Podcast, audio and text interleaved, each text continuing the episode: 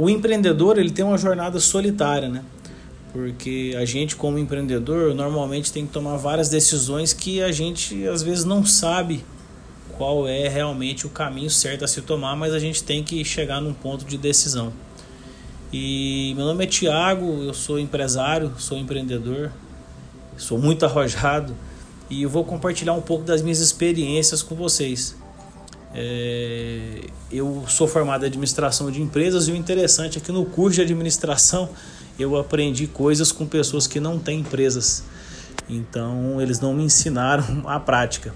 Então eu vou compartilhar um pouco da minha prática com vocês para ajudar a vocês a tomarem as decisões corretas e a gente compartilhar as nossas experiências aqui.